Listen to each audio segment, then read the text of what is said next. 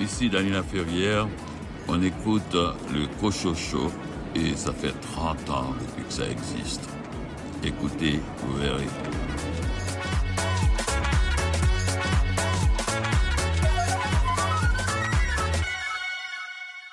Bonjour tout le monde, j'espère que vous avez passé une belle semaine et que vous avez fait de belles lectures. Je m'appelle René Cochot et j'ai la grande joie d'animer cette émission littéraire avec mes collaborateurs et euh, collaboratrices de grand talent. Un menu fort chargé cette semaine, une entrevue avec Daniel Dubé à propos de son roman Les Anges de Sarajevo, publié par les éditions de La Pleine Lune. Entretien avec Bory concernant sa trilogie Poésie inutile. François Bérubé parle de sa série jeunesse Planète Baseball parue chez Urtubise. Raphaël Béadan, de quel roman vas-tu nous parler cette semaine?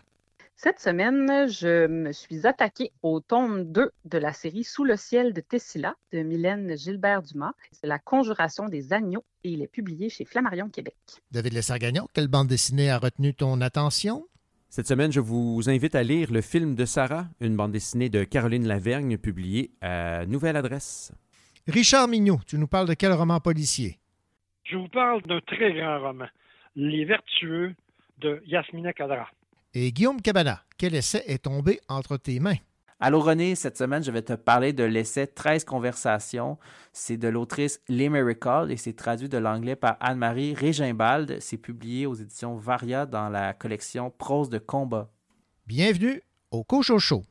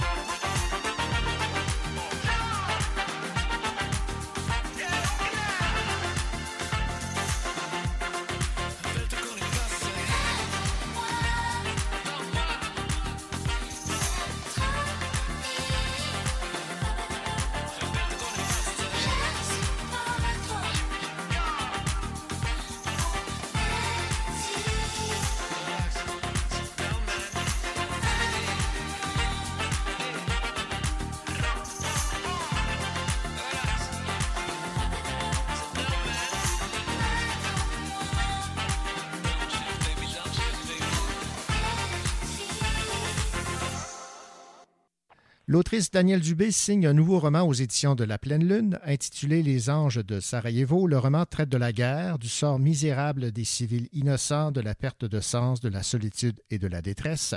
Le synopsis est le suivant.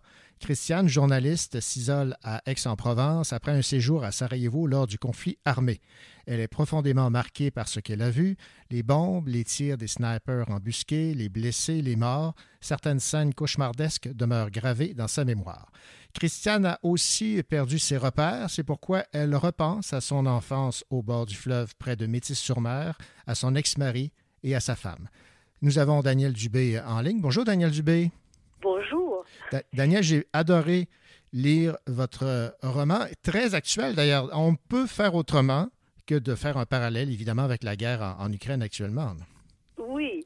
Euh, c'est ce que me disait un de mes premiers lecteurs, André Vanas, euh, qui habitait l'Estrie aussi, qui habite en ce moment, et qui euh, faisait cette remarque. Il dit, mais on se croirait en Ukraine, Daniel, vraiment.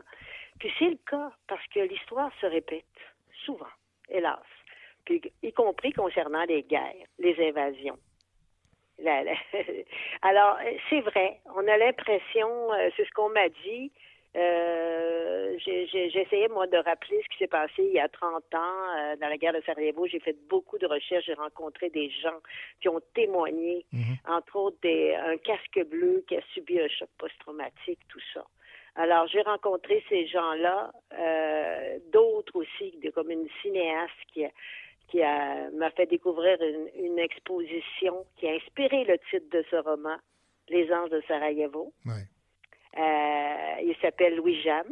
C'est un grand photographe, artiste, qui, lui, euh, prenait des photos des enfants avec un Polaroid. Il leur donnait la photo. Et ensuite, il transformait en sérigraphie ces photos-là, puis donnait aux enfants des ailes. Alors, c'était très touchant, on peut imaginer. Euh, vous avez des enfants qui vivent la guerre, comme en ce moment en Ukraine, mhm. à qui on donne des ailes? Pourquoi? Pour s'enfuir ou espérer continuer. Quand j'ai vu ça, l'image qui m'est venue, c'est cette petite fille rouge dans le film La liste de Schindler de ah, euh, Spielberg. C'est vrai, mhm. c'est vrai. Je n'avais pas fait le lien. Mais tout est lié.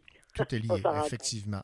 Bon, euh, je ne sais pas si vous avez des, des dons euh, de divination. Euh, vous dites en page 69 lors d'une discussion, la souveraineté dépassée, sauf pour le Canada et 192 pays dans le monde, dont l'Ukraine, sauf que la Russie n'a pas dit son dernier mot concernant l'Ukraine, vous verrez bien.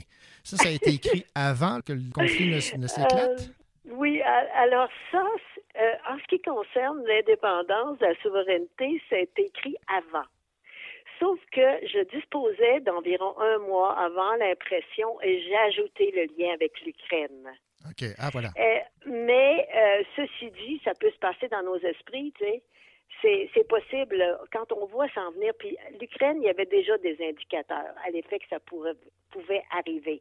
Parce que c'est bien sûr qu'on ne défait pas un bloc comme le bloc communiste d'un coup. Ça ne se défait pas comme ça parce que ceux qui ont dominé tous ces pays, qui ont gagné leur indépendance, euh, vont, vont tout faire pour rapatrier ces pays-là. Et c'est ce qui arrive, qui est arrivé avec Poutine. Mhm. C'est ce qui est arrivé à Sarajevo aussi. Euh, la Bosnie avait obtenu son indépendance et le, au moment de la déclaration euh, de l'indépendance, ça avait été fait démocratiquement et tout. Ben, la Serbie attaquait. Alors, c'est la même chose qui s'est passé à peu près en Ukraine, parce qu'il y a dix ans, l'Ukraine avait obtenu, avait déclaré son indépendance, mais on attaque. Et c'est peut-être pas terminé. Effectivement. Il y a une phrase qui m'a particulièrement marqué en page 67 où on dit On peut tuer quelqu'un sans le tuer, c'est simple. Il s'agit de le priver d'eau, de pain, d'électricité et de chauffage. C'est ce, que vivent c'est ce que vivent actuellement les Ukrainiens. Là. Exactement. Et cette phrase-là me vient d'une lecture de Giannine Di Giovanni. C'est une correspondante américaine qui a vécu Sarajevo et qui a écrit un, fait, un livre, moi, qu'une amie m'a fait découvrir, The Quick and the Dead. C'est un livre qui raconte son passage à Sarajevo. Et c'est écrit, cette phrase-là est écrite dans le livre. Alors, vous voyez, je me suis inspiré de beaucoup de gens qui sont allés sur le terrain parce que moi, je ne suis jamais allée à Sarajevo. fallait que je l'imagine. C'est le miracle de la fiction, hein, parce qu'on peut s'inspirer de l'actualité, de l'histoire, des faits réels, mais on peut inventer aussi. Mais on se rend compte qu'en inventant, dans le fond, on traduit la réalité. Et évidemment, il y a d'autres questions qui se sont soulevées lors de l'invasion, évidemment, des troupes euh, militaires russes en Ukraine. On se demande sur le plan international, sur le plan politique, ce qui est fait pour empêcher le tout. Je vais vous citer ici en page 65. Pourquoi ne pas ordonner l'arrestation des chefs militaires serbes de Bosnie, Milosevic, Karadzic? Pourquoi ne pas faire appel à la Cour pénale internationale? Rarement on obtient des réponses. Exactement, c'est la même chose. On peut se questionner là-dessus. Pourquoi? La Cour internationale, c'est bien souvent quand le mal est fait quand il n'y a plus de qu'elle se prononce. Mm-hmm. C'est ce qui est arrivé pour Sarajevo. Il y a eu des condamnations après. Mais en, dans le cas de l'Ukraine, on n'est pas rendu là encore. alors, comment attaquer? Comment procéder? Alors, c'est vraiment là tout le questionnement. Le fonctionnement humain est un mystère. pour moi, demeurera toujours un mystère. C'est ce qui me fascine. Autant il y a des gens qui euh, sont des des tueurs, des, gens durs et euh, qui sont là, on dirait, pour euh, massacrer ou dominer les autres. Autant il y a des gens aussi, j'en suis convaincue, et même que je crois que ce sont c'est la majorité, et j'ai voulu insister là-dessus dans le roman. Autant il y a des gens, sinon plus, qui sont des, pour moi comme des anges, des gens qui protègent les autres. On l'a vu lors de la pandémie, ça existe. Lors des guerres, ça existe aussi. Mm. Dans le roman, à un moment donné, on va dans un orphelinat. On voit toutes ces femmes qui s'occupent des petits qui permettent aux petits de vivre et survivre. On, on, passe dans un tunnel euh, à un moment donné, puis on accompagne une femme qui essaie de se sauver avec ses enfants et de aussi de, de, sauver la, la, peau de, de, sa propre peau et celle de ses enfants mm. en quittant le pays. Alors c'est la peur, tu sais, c'est ce que font les Ukrainiens en ce moment. Ça se perpétue. Alors, euh, le mal et le bien s'affrontent toujours, mais je suis convaincue que nous serions disparus de la planète s'il n'y avait pas des gens, des anges ou des, pour moi, là, c'est pas un symbole religieux, c'est un symbole, une métaphore, des gens qui s'occupent des autres, que ce soit dans les hôpitaux, dans les écoles, dans les, euh, qui soignent les autres, qui s'en occupent, qui les protègent. Et dans le roman, j'ai voulu insister beaucoup plus là-dessus que sur les guerriers. Oui, tout à fait. Ces personnes qui se dévouent là, dans cette orphelinat, ces anges auxquels vous faites référence dans le titre de votre roman, c'est, ça démontre en fait que l'homme est capable du pire, mais également du mieux. Et du meilleur. Et du meilleur. Puis, euh, si on survit, je crois que c'est parce qu'il y a le meilleur. Moi, j'ai un côté quand même euh, positif, malgré que je vois la réalité, là je veux dire, euh, je vois bien ce qui se passe, puis je, en raison du fait que j'ai été journaliste euh, comme vous, là, ben je, je suis les faits d'actualité, mais par ailleurs, ça ne suffit pas. Il faut espérer et mettre en marche euh, une façon de changer le monde. Puis il y a des gens qui le font. Alors, il y a de l'espoir. Mais je trouve qu'il n'y a pas de vie sans espoir, d'ailleurs.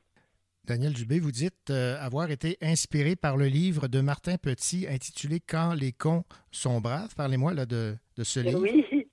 Martin Petit, d'abord, c'est pas l'humoriste, précisons. Ah c'est un, ex-casque bleu qui a vécu un choc post-traumatique. Quand il, il était à Sarajevo, il n'avait pas plus de 20 ans comme soldat, vous imaginez un jeune homme qui arrive, ou vous imaginez vous-même ou quelqu'un d'autre qui arrive là-bas, dans euh, ce lieu où c'est l'enfer, carrément. Et euh, il en est sorti vraiment traumatisé à jamais. Il n'a pas pu continuer à travailler. Euh, il a probablement fait des tentatives, des choses comme ça. En tout cas, il l'a écrit dans un livre et ça a été très important pour lui. Il assistait à mon lancement d'ailleurs et c'est toujours très touchant de rencontrer Martin. Alors, son livre, Quand les cons sont pour moi, était un révélateur de ce qui s'était passé là-bas.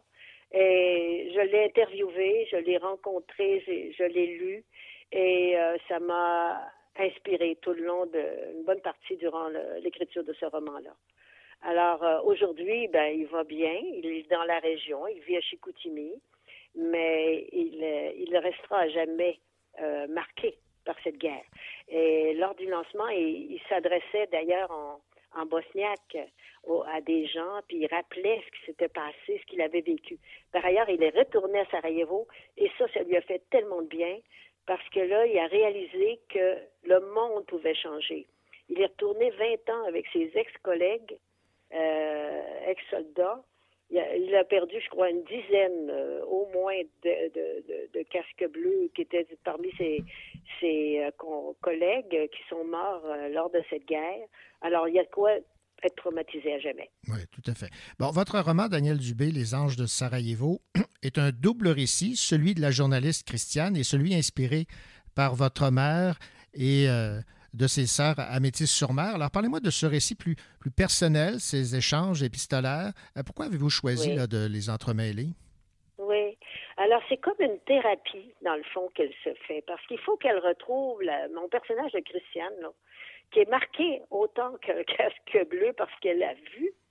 Elle, elle en revient défaite.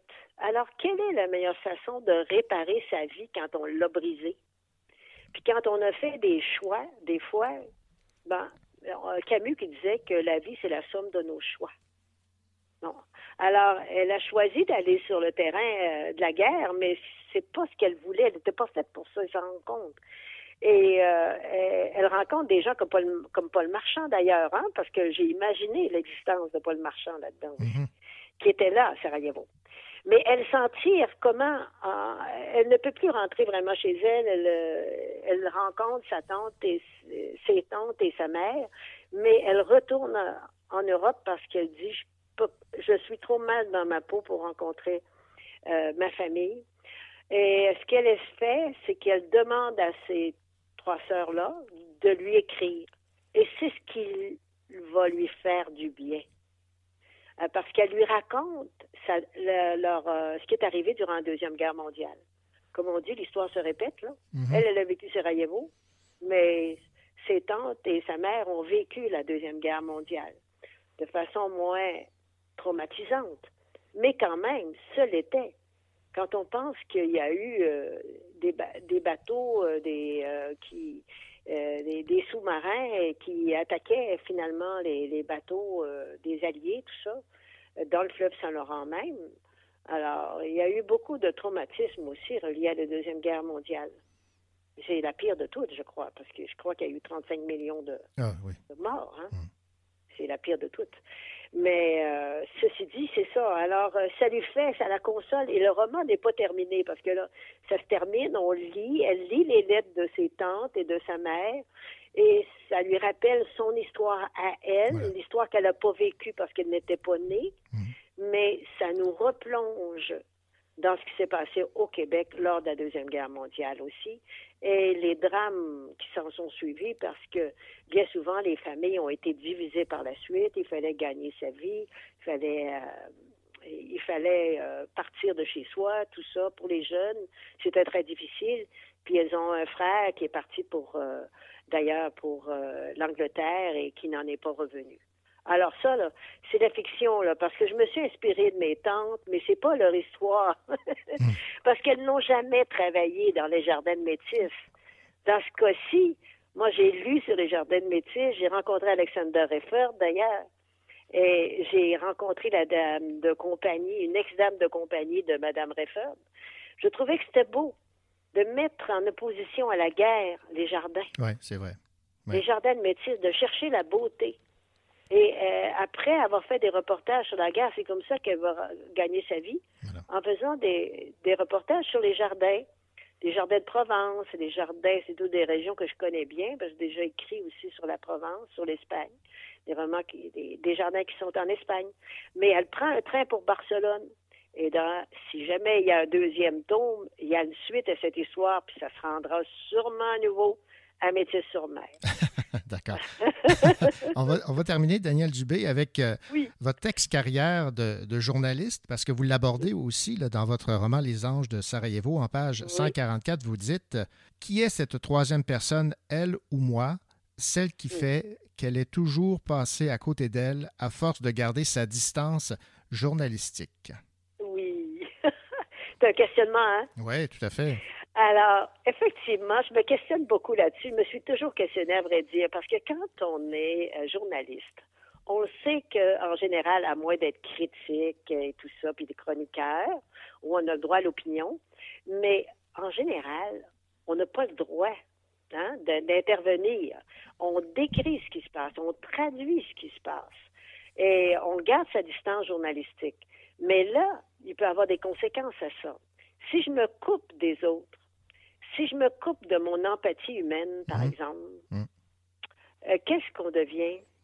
Là, on ne peut pas arriver à traduire le monde. C'est pour ça que je crois tellement au reportage puis à la fiction, parce que ça nous permet d'aller plus profondément dans l'âme humaine et de décrire ce qui se passe, que les gens vivent comme souffrance, comme douleur ou comme bonheur, et de le partager aux autres. Alors, euh, c'est ça, quand on est journaliste, généralement, on écrit à la troisième personne. Euh, bon, on ne met pas son jeu en évidence, quoique la tendance est de plus en plus vers le jeu-jeu. On le sait partout. Mais euh, il faut avoir un équilibre entre les deux. Garder et protéger sa propre euh, sensibilité euh, aux êtres. D'ailleurs, la plupart des gens qui vont sur le terrain de la guerre, euh, ils n'ont pas le choix. Là. Je veux dire, à un moment donné, ils passent à côté de leur ligne, comme je dis. Oui. C'est-à-dire que à un moment donné, quand ils voient quelqu'un qui se fait torturer ou autre chose, ou bien euh, quelqu'un dont la vie est menacée, ils peuvent intervenir, comme Paul Marchand s'est permis de le faire d'ailleurs. Oui. Alors, c'est comme ça, on demeure des humains, j'espère. oui, oui, tout à fait. Mais il faut garder une certaine distance. Quand on, par exemple, on parle de politique Mhm. et tout ça, on peut pas prendre position, on peut dire, moi, je favorise euh, Non. tel, tel parti plutôt que tel autre, là. On comprend ça. Les nouvelles, ce sont les nouvelles. Mais moi, ceci dit, j'ai toujours préféré être journaliste, reporter que, que faire de la nouvelle. Ah. Reporter Ouais. ou enquêteur. Voilà. Faire Ben, des enquêtes. Daniel Dubé, ça a été euh, un plaisir de jaser avec vous de votre euh, nouveau roman publié aux éditions de La Pleine Lune, Les Anges de Sarajevo, et vous avez laissé entrevoir une possible suite. Oui, c'est ça. Merci beaucoup de cette entrevue que j'ai trouvée vraiment agréable Ben, Vous êtes bien et gentil, euh, merci. approfondie aussi. Merci vraiment beaucoup. De rien, au revoir. Merci. Bonne chance, au revoir.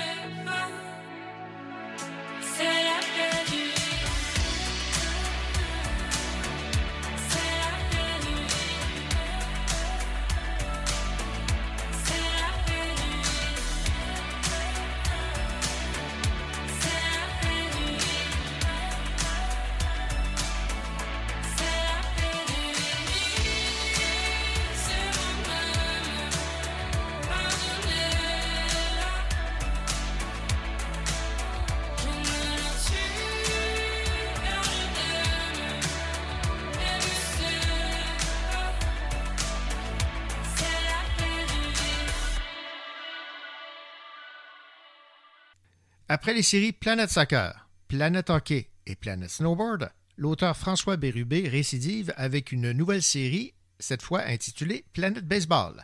Avec sa quatrième série, François Bérubé, ce passionné de sport qui s'est donné comme mission, rappelons-le, d'intéresser les jeunes garçons à la lecture, nous fait découvrir un nouvel univers à ses lecteurs. Ses romans seront publiés chez Urtubise. Voici l'entrevue qu'il m'a accordée. À chaque série de sport, c'est des nouveaux personnages. Donc, Charles-Antoine, son meilleur ami Xavier, le frère et la sœur de Charles-Antoine qui s'appelle Eliott et Léa Jade. Donc, quatre passionnés de baseball. Ben, qu'on découvre, c'est leurs nouvelles aventures sur euh, les terrains de baseball. Quels sont les principaux défis que ce groupe de quatre mousquetaires euh, doit affronter? Ben, en partant, il y a une histoire euh, qui se déroule avec la mère de Charles-Antoine et euh, des jumeaux Eliott et Léa Jade qui euh, a des problèmes, dans le fond, on apprend qu'elle a des problèmes de santé mentale. Donc, euh, c'est un, un enjeu que je voulais aborder. Donc, évidemment, ça, ça l'amène quand même à beaucoup de bouleversements dans la famille. Et puis aussi, ben, sur le terrain de baseball, évidemment, parce qu'il y a ben, de l'action sur le terrain. Ben, Charles-Antoine, avait mal terminé sa saison de baseball précédente. Là, avec ce qui est arrivé dans sa famille, ben, euh, c'est comme plein de choses qui vont mal dans sa vie, si on peut dire. Donc, il essaie de retrouver confiance euh, dans son sport préféré, puis ben, de, de maintenir le cap dans sa vie familiale aussi. Est-ce que à chaque fois, vous mettez à contribution vos élèves? Parce que je me rappelle que quand on s'était parlé la première fois pour la, la série sur le soccer, vos élèves avaient beaucoup contribué au processus. Ben, en fait, la, série sur le soccer, le premier tome, je l'avais vraiment écrit pour eux, l'histoire. On l'avait lu ensemble chaque semaine pendant euh, plusieurs semaines. Donc, euh, moi, j'écrivais, je leur lisais. C'était vraiment comme ça qu'avait commencé Planète Soccer. Et puis, pour le baseball, ben, en fait, ce que j'ai fait, je les ai vraiment utilisés, mes élèves. Tu sais, j'aime ça des fois. Euh, je leur ai dit, écoutez, là, là, moi, je fais des sports d'équipe, soccer, hockey, baseball. Là, de m'amener, ça demande beaucoup de personnages. Fait que j'ai besoin de personnages. Fait que crée-moi des personnages. donc, euh, voilà, ils, ont- ils m'ont créé plein de personnages que j'ai mis dans Planète Baseball. Donc, euh, ça a été super le fun de faire ça avec eux. Puis eux se sentent impliqués et importants. Donc, c'est super drôle. Bon, moi, je me rappelle que votre passion principale, c'était le soccer. Est-ce que vous étiez fan de baseball aussi? En fait, euh, le baseball, j'ai beaucoup plus pratiqué le baseball que le soccer ou le hockey. Euh, en fait, moi, mon, mon, mon sport à moi, c'est vraiment le snowboard. Dans mes séries, si on me demande, François, quel sport tu pratiques le plus, c'est le sport que j'ai- initié mes enfants. Ça fait trois ans qu'ils font du snowboard. Moi, ça fait 25 ans que je fais de la planche à neige. Donc, ça, c'est vraiment mon sport, le snowboard. Puis le baseball, c'est un sport que j'ai quand même beaucoup pratiqué aussi euh, plus jeune. Euh, j'ai même été marqueur. euh, j'ai c'est ça, j'ai- j'ai j'ai entra- j'ai été entraîneur aussi. Donc, le baseball, c'est comme venu naturellement. Après, bon, le soccer et le, le hockey étant deux sports immensément populaires au Québec. Mais le baseball, pour moi, dans ma tête, c'est comme la suite logique de, de- de tout ça. Merci beaucoup, François. C'est moi qui ai traversé René.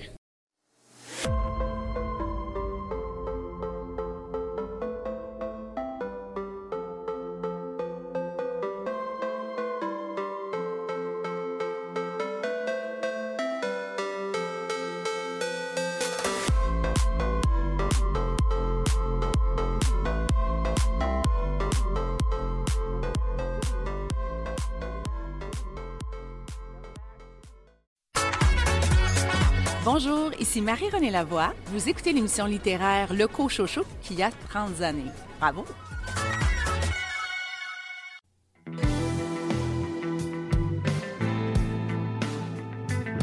Quelque part hier, s'il vous plaît, de leur souffle atomique de bonbons semés dans mes yeux d'enfant sage, l'impensable. L'horloge d'une époque noire et blanc en télé s'est figée.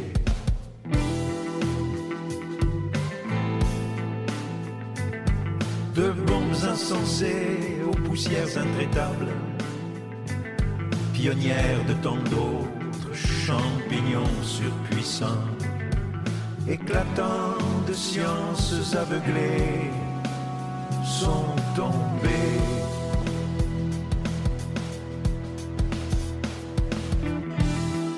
Poésie réparable, poésie réparable, poésie réparable,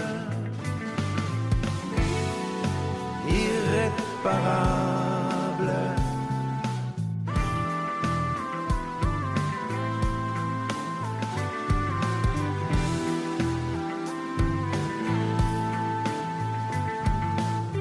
Quand on tombe, va valse les bombes, à construire le défaire, à semer le progrès en désordre. Avancer pour la paix, affairé aux éclats, il le faut. Poésie réparable, de zones grises confortables, d'irritants cumulés aux lueurs de nos leurs, aux lueurs de nos leurs. Assurzi au vacarme, convaincu d'inutile Don Quichotte, imposant à trôner le vilain, poésie réparable.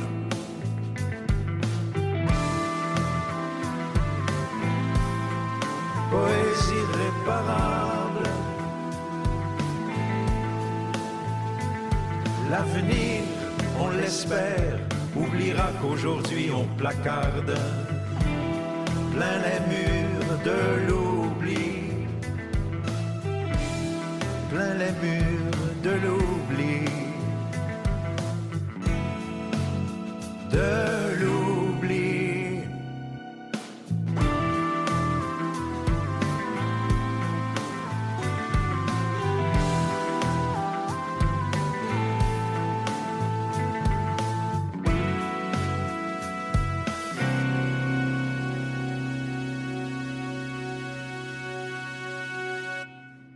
Ce que vous venez d'entendre, c'est Poésie réparable, un poème de Michel Garneau mis en musique et interprété par euh, Edgar Bory, qui a lancé un premier volume le printemps dernier de sa trilogie complète d'un ambitieux projet qui a pour titre Poésie inutile.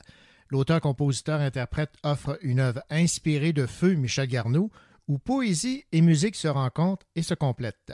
Plusieurs artistes ont participé à l'exercice, Tire le Coyote, Yannick Rieux, Jean-François Groux et Bon Débarras, entre autres. L'édition physique du projet comprend les disques Poésie inutile, volume 1, 2 et 3. Le troisième est uniquement disponible avec une version physique. Un livre qui réunit tous les textes remaniés du recueil Poésie inutile d'Edgar Bory, ainsi qu'un code de téléchargement numérique. Nous avons en ligne Edgar Bory. Edgar Bory, bonjour. Bonjour à vous. Monsieur Bory, dans un premier temps, ça serait peut-être bien que vous nous euh, parliez un peu de la jeunesse de ce produit qui se veut euh, un hommage au euh, défunt euh, poète Michel Garneau. En fait, ça a commencé en 2017 euh, quand j'ai monté en France un spectacle qui s'appelait euh, Garneau-Bory. Euh, J'avais rencontré Michel Garneau, on s'était parlé, on avait monté un spectacle en- ensemble au niveau des textes et puis j'avais donné ce spectacle-là. Après la présentation, j'ai rencontré des élèves de théâtre du metteur en scène français qui m'ont demandé vous prenez où votre inspiration? Et puis donc la question m'a un petit peu surprise. Puis euh, dans ma réponse, j'ai dit ben à un moment donné, il y a un événement qui se produit, puis il faut que tu le notes, puis après ça, il faut que tu travailles. Et ça faisait quelques années que j'avais pas écrit de nouveaux mots.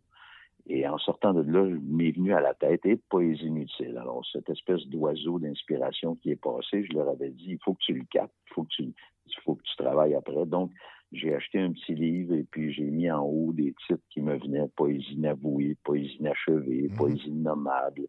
Et j'ai rempli tout ça et ça a donné le premier recueil de poésie euh, qu'on a fait paraître en 2018 ou 19 ou 20, je pense au printemps 2020.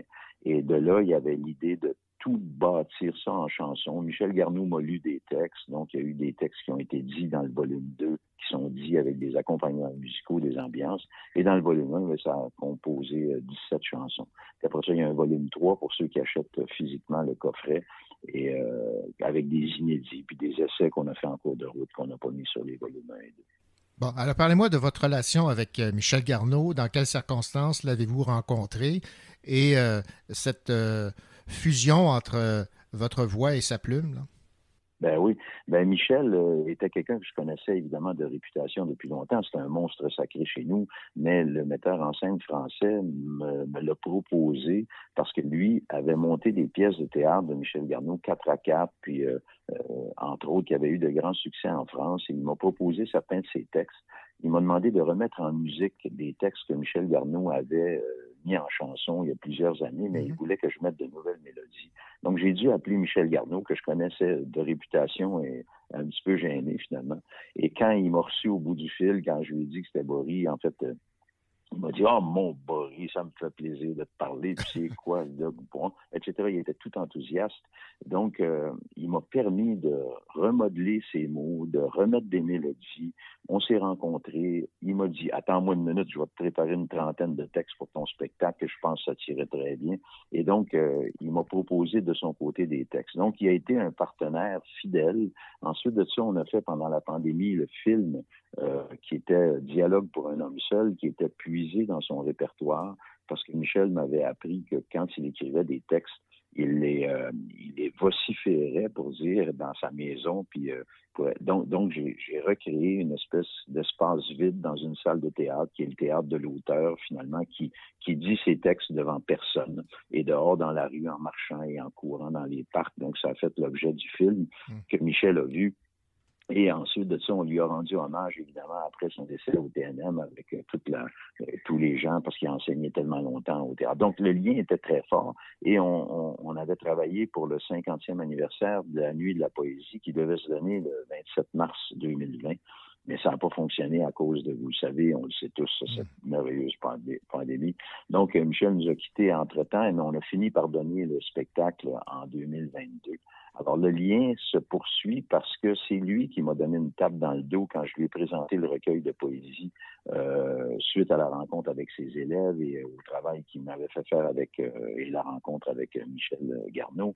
J'ai présenté à Michel ça et il m'a dit, mais voyons donc, mon Boris, c'est extraordinaire. Puis, il n'est pas question de, de- que, que je te laisse faire ça sans t'en lire quelques-uns. Donc, il m'a choisi sept textes dans le recueil. On est allé enregistrer chez lui sa voix, donc ça fait l'objet du volume 2 où il y a des textes dits par Willy Latombe, par moi-même, par euh, Julia Bonnet, par euh, toutes sortes de, de gens, dont sept sur les 24 textes qui sont dits et mis en musique du volume 2. Il y en a sept qui sont la voix de feu, mon ami Michel Garneau, qui est devenu mon grand frère à quelque part en quelques années seulement, parce que je l'ai rencontré seulement en 2016 euh, la première fois, donc euh, ou 2017 même. Donc ça a été court, mais ça a été très intense. Bon, Edgar Bory, euh, lorsqu'on compose des chansons, il y a comme des codes. Là. Mais là, dans le code de poème, ça change la donne. là. Les codes sont plus difficiles à, à respecter et à mettre en musique. Est-ce que la, la poésie de Michel Garneau allait parfaitement avec votre style? Ben c'est ça, on s'est rendu, on s'est rendu compte, lui et moi, qu'on est allé à 15 ans d'intervalle au même collège classique. On a étudié les mêmes auteurs, euh, que lui a sacré son camp à 14 ans et demi, moi à 15 ans de ce collège-là. Et euh, on, on- a fait un parcours un petit peu semblable au niveau de notre, euh, notre chemin de, de, de, de poète dans un langage à la fois québécois, mais à la fois euh, d'un français international. Donc Michel mélangeait les deux, moi aussi. Et puis, euh, qu- quand je l'ai lu tout de suite, j'ai senti une affinité. On écrivait tous les deux en début de phrase avec une majuscule, pas de point-virgule. Et étrangement, euh, moi qui ne l'avais jamais lu, on, on s'est rendu compte qu'on avait à peu près le même, euh, la même façon d'écrire les choses. Donc, quand est venu le temps de mettre ça en musique, ben, l'idée, c'est de laisser parler le rythme des mots, puis après ça, essayer de l'accompagner avec une mélodie qui est, qui est tu sais, veut dire, euh, même Ferré, à la fin de sa vie, euh, faisait de la poésie. euh, il a fait de la, de la poésie avec Aragon, même avant la fin de ses jours. Donc, tout ça, ça se fait. C'est juste d'être à l'écoute euh, du poêle qui lève un peu, puis de se sentir heureux de, de faire ça. Le, le reste, c'est une petite bouteille à la mer. Après ça, on n'est plus maître des choses. Euh, Quelle est la, la place à vos yeux de la poésie de Michel Garneau? Parce qu'on fait souvent référence à, à Gaston Miron, entre autres, à Alfred Oui. Desrochers. Mhm. Ben, en fait, c'est un poète qui a, qui a touché tellement à tout. Il a enseigné à l'École euh, nationale de théâtre aussi. Il a enseigné, euh, il a écrit beaucoup de pièces de théâtre. Donc, euh, c'est pas un poète qui s'est consacré exclusivement à la poésie comme euh, beaucoup l'ont fait pour devenir euh, les monstres qu'ils sont devenus. Mais je pense que la place de Michel euh, mérite d'être euh, mieux reconnue. D'abord, il habitait dans votre coin. En plus, il habitait ben, dans votre coin, pas très loin ouais, ouais, tout à fait. ouais. Oui, oui, c'est ça. Je suis allé le voir chez lui. Et puis, donc, c'est sûr que Michel, a- avec tout ce qu'il a fait aussi comme animateur, sa voix qu'il portait à Radio-Canada dans son émission de poésie, c'est un gars qui, qui était un grand connaissant de la poésie dans le monde entier, de toutes les traductions, tous les, poètes qu'il connaissait. Il se considérait lui-même comme, pas comme un petit poète, pas du tout, mais il, il était, il, se sentait pas, il voulait pas qu'on parle de lui comme un grand poète. Il disait, il y en a tellement des plus grands que moi. Mais je pense que c'était chez nous, chez dans notre Québec à nous autres, un grand poète, un vrai grand poète, mais qui a choisi le, le profil des sentiers de, de traverse plutôt que d'essayer de se mettre en avant. OK. Bon, parlez-moi du volume 1, du volume 2 et du volume 3. Les gens peuvent se procurer l'ensemble de l'œuvre. Oui, ah, le volume 1 est sorti en premier lieu avec ses 17 chansons. Donc, des textes de poésie. J'ai rencontré des, j'ai lancé des bouteilles à la mer avec Tire le Coyote, par exemple, avec Christian Frappier, avec euh, le groupe Bon Débarras, des gens que j'ai croisés à qui j'ai dit, regarde ces- ce recueil de poésie, puis dis-moi si tu as envie de prendre un texte puis de le mettre en musique. Je, lui- je leur donnais le droit de couper des phrases, comme Michel Garneau m'avait donné, de changer euh, l'ordre des lignes, des couplets, mais par contre de ne pas ajouter à- ajouter de mots nouveaux. Donc, tu pouvais couper, in- inverser tout ça. Donc, euh, Christian Frappier m'est arrivé avec, euh, il a choisi poésie idyllique et puis il a remis les mots dans un autre ordre, mais ça donne exactement la même puissance. Euh, J'étais tout à fait en accord. Il a fait une extraordinaire mélodie. Tire le Coyote a choisi poésie ignorance et m'est arrivé avec une maquette euh, fabuleuse, puis qu'il a ensuite enregistré avec son copain euh, son, son, directeur de- de- de- d'enregistrement. puis donc, il y a eu Bon Débarras qui a choisi Poésie itinérante. Donc, les textes ont été choisis par des créateurs. Puis moi, j'ai pris la balance, ce qui n'avait pas été choisi, qui me venait en musique, en mélodie, rapidement. Donc, ça, ça fait 17 chansons qui sont interprétées euh, par moi ou par d'autres sur le volume 1. Donc, euh, ça, c'est le volume 1. Le volume 2 est arrivé après parce que j'avais les... Je voulais pas mélanger les textes dits avec les chansons. Donc, j'ai décidé de regrouper tout ça dans un volume 2. C'est 24 textes dits par toutes sortes de monde, dont 7 par Michel Garneau. Et là, c'est- je me suis affairé avec Yannick Rieu, entre autres, euh, parce qu'il y a eu Yannick Rieu aussi, un, un jazzman saxophoniste extraordinaire que je connais bien. Donc, ce sont des amis rencontrés au fil des ans qui ont pris euh, la mesure de, de mettre des ambiances musicales euh, sur le volume 2 et le volume 1 aussi pour les mélodies. Mais donc, euh, là, il y en a 24. C'est un petit peu plus lourd. J'ai sorti le livre. J'avais déjà l'idée de sortir le livre avec ces deux CD-là ou numéro de téléchargement, bien sûr, mais un livre physique pour qu'il reste quelque chose, puis que les gens puissent tourner les pages un à un et être capable de lire. Michel Garneau disait, la poésie, si tu fais juste l'entendre une fois, ça te demande quelque chose qui est moins euh, naturel aujourd'hui, une écoute attentive aux paroles, puis peut-être de lire deux fois, la première fois pour saisir un peu l'univers étrange, puis après ça approfondir, comme on le faisait au collège euh, avec le français par les textes quand on étudiait Rimbaud, puis euh, etc., Baudelaire, tout ça. Donc, euh, c'est une, une poésie quand même assez simple au niveau de l'utilisation des mots. On n'est pas obligé d'ouvrir le dictionnaire. Il y a des mots inventés là-dedans, bien sûr, mais donc on a mis en, des ambiances musicales sur le volume 2. Au fil du chemin, ben, il est resté des, instrumentales qui, euh, qui méritaient d'être écoutées toutes seules aussi. Euh, Yannick Rieu, entre autres, tout ça. Donc, j'ai mis ça sur le volume 3 avec des textes qui ont été tentés lors d'expériences sur des fonds musicaux ou des ambiances qui n'étaient pas nécessairement complétées au moment où j'ai commencé ce travail-là. Puis j'ai trouvé que ça avait une valeur aussi de, de, différence par rapport au, volume 2 des textes dits. Donc, ça a créé ce volet euh, 3-là. Donc, ça fait, en fait, une espèce de coffret avec trois CD qu'on peut télécharger et un livre physique qui n'est pas juste un petit livret de disques, mais vraiment un livre et on, on peut vraiment avoir tous les crédits là-dedans puis suivre les textes comme il faut. Bon, pour les personnes qui seraient intéressées à, se procurer euh, ces trois volumes et ce livre, euh, doivent procéder euh, comment? Ben évidemment, bon, pour la distribution physique, c'est nous qui le faisons. Donc, il faut aller sur delonde.com, D-E-L-O-N-D-E.com ou sur le site bory.com. Donc là, il y a accès à acheter le, projet au complet en physique.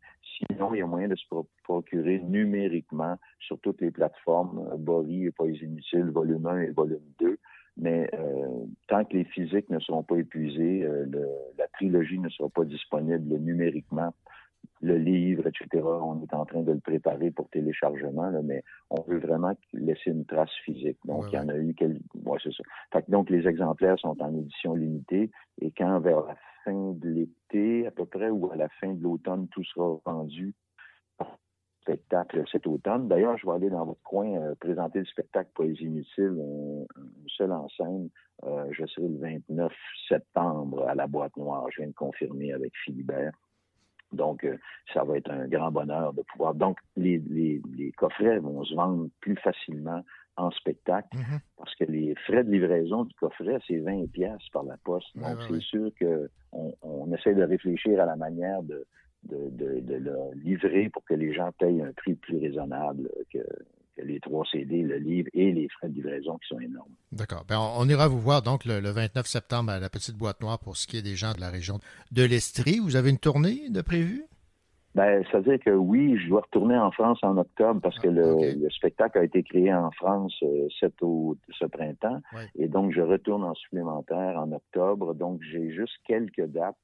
C'est-à-dire que je serai au Patriote de Saint-Agathe la veille le 28. Je serai au Jardin de Métis le 24. Il y a deux autres dates que je peux pas nommer encore parce qu'elles sont sous embargo. Et après ça, je m'en retourne en France. Et ça va aller seulement au printemps 24 et à l'automne 24 euh, que la tournée plus conséquente, euh, s'il y a, euh, sera présentée. Il y a déjà des dates pour le printemps 24, euh, mais pour l'instant, c'est sûr que la poésie, ça s'adresse à des petites salles de 75-100 Ouais, places. On, est, on est tous ensemble autour, comme la petite boîte noire. Donc, Voilà. Exactement. Ben, Edgar Boris, ça a été euh, un plaisir de, vous entendre parler donc de ce projet Poésie inutile. On sera évidemment présent euh, le 29 septembre prochain pour voir votre euh, spectacle. Et merci surtout de nous faire découvrir ou redécouvrir la poésie de Michel Garneau. Notre entrevue a commencé avec euh, un extrait qui avait pour titre Poésie réparable, mais on va se laisser avec un autre extrait de Poésie inutile. Cette fois, c'est Poésie idolâtre. Merci beaucoup. Au revoir. Merci à vous pour l'intérêt, puis bonne journée à tout le monde. Merci. Bye. Au revoir.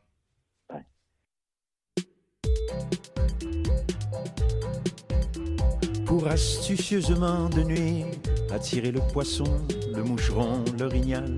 La méthode connue, fatale, illégale, s'équipe généralement d'un fanal.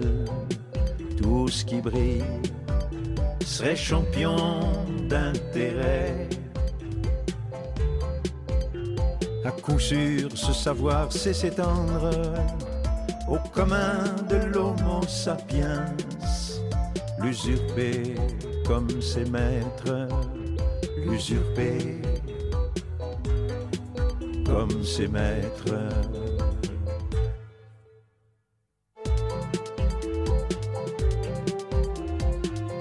Dieu, par exemple, unique éternel invisible, dans ses rayons d'église, temple, mosquée, synagogue et j'en passe, grâce à ses lumières divines, habilement servi à braconner crédule.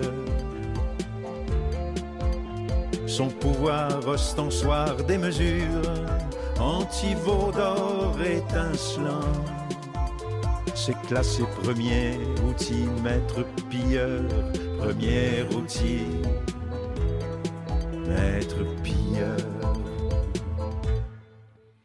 Mais pour le pauvre mortel, bronze issu du plâtre, assis haut au sommet de l'Olympe, qui poésie idolâtre, au seul fruit de la gloire, nourrit au mépris.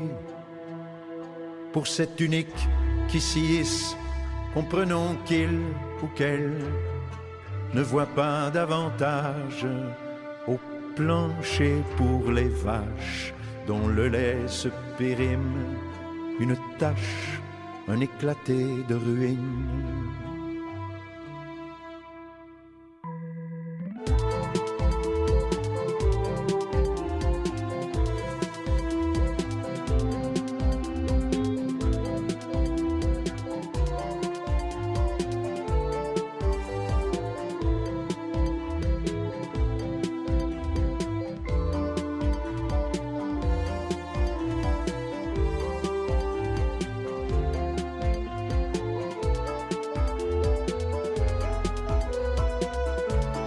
En vrai le temps passe, vieillir, on s'en remet ou pas. Vieillir, on s'en remet ou pas. Mais descendre les marches, si on a tué pour elle, avalé de poésie idolâtre, si on s'y est converti, quand la poussière veille au creux des étincelles. Refermant le couvercle, c'est revenir en cendres au fond d'une poubelle, comme on tranchait les ailes de ceux sur le chemin qui bloquait le passage.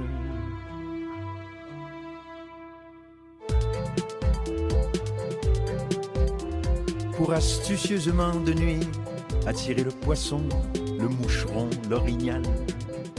La méthode connue, fatale, illégale, s'équipe généralement d'un fanal. Tout ce qui brille serait champion d'intérêt. À coup sûr, ce savoir sait s'étendre au commun de l'homo sapiens l'usurper comme ses maîtres, l'usurper comme ses maîtres.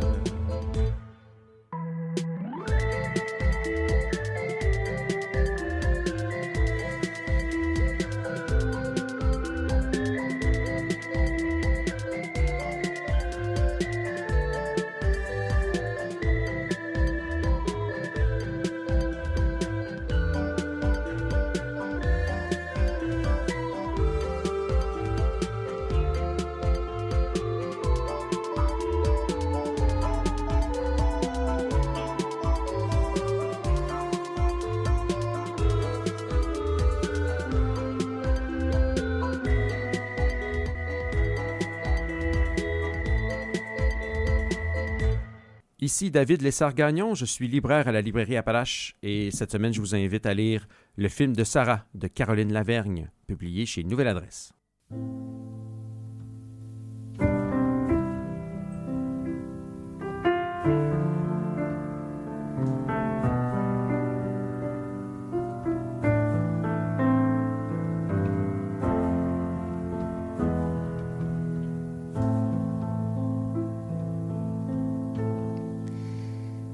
Suis un coquillage. À mes flancs, on entend la mer. Portant vos jours à la lisière du monde et de ses lumières. J'ai fait souche à vos bois et j'ai magnifié l'ordinaire des jours florés d'imaginaire. Chanter hardi, chanter béard. J'ai bercé vos nuits blanches, vos dos sous mes phalanges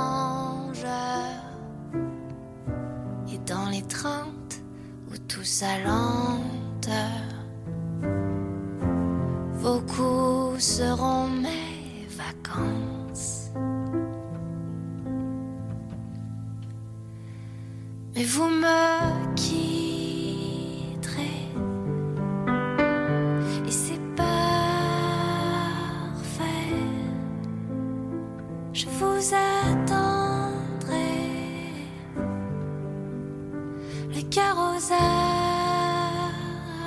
Again.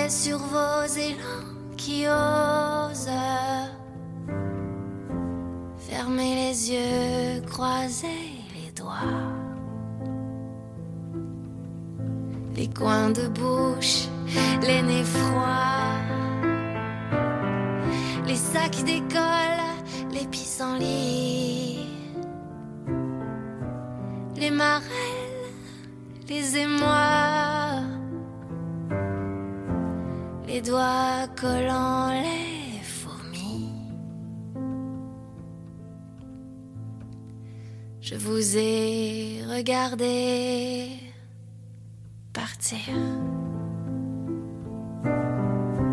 En prétextant la poussière, si à mes joues coulent les rivières, le vide est grand, le cœur est fier.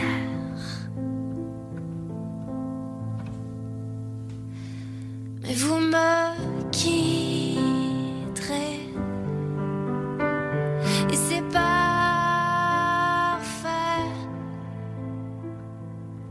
vous attendrai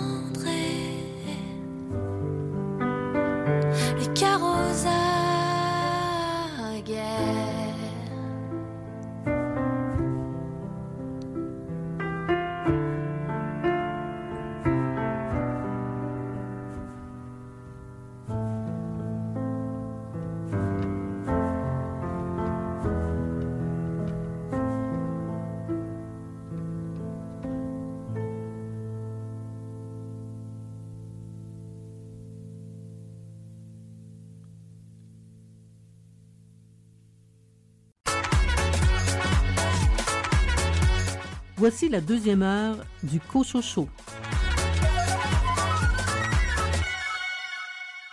Ici René Cochot, au sommaire de cette deuxième partie d'émission.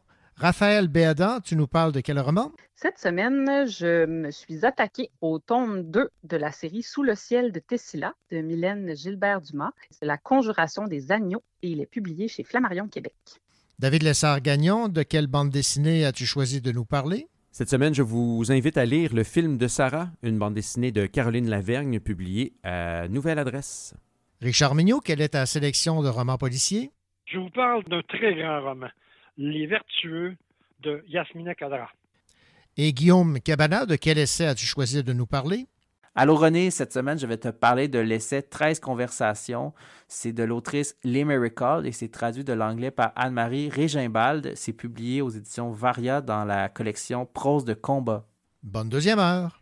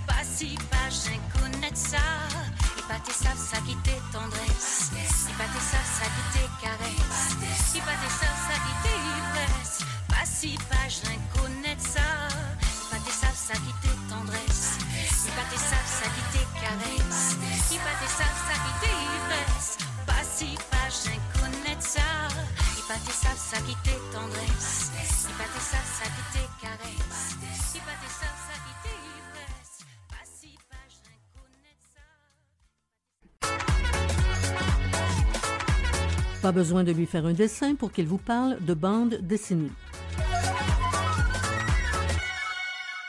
Bien le bonjour, David Lessard-Gagnon, libraire à la librairie Appalache au centre-ville de Sherbrooke. Salut René. J'ai hâte de t'entendre parler euh, de cette bande dessinée parce que j'avais entendu euh, le- la BDiste Caroline Lavergne en entrevue Mhm. où elle parlait de cette expérience qu'elle avait vécue à Schifferville.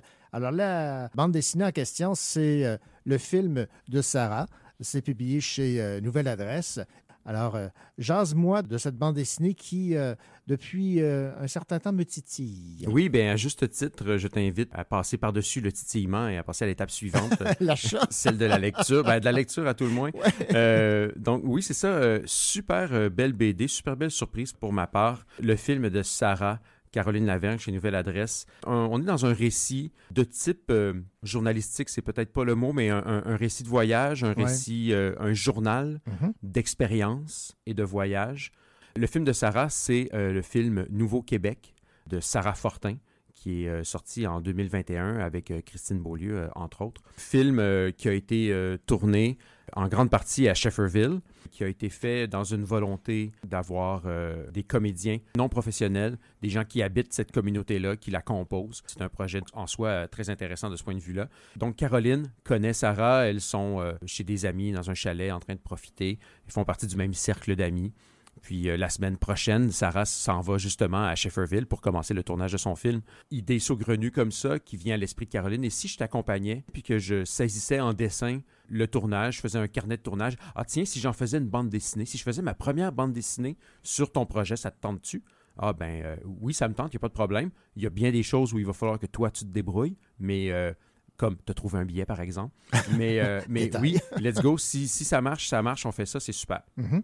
Alors, ça marche. Ça marche, voilà. donc, ça marche. Et, et Caroline va accompagner euh, l'équipe de tournage vers euh, Shefferville. Donc, euh, du tout début de son voyage, là, la route en voiture, le passage en train, parce qu'il faut faire un, grand bout en train euh, pour se rendre là. Et c'est un train, euh, justement, où déjà le film commence, hein, parce qu'il y a des scènes du film qui doivent se passer dans le train.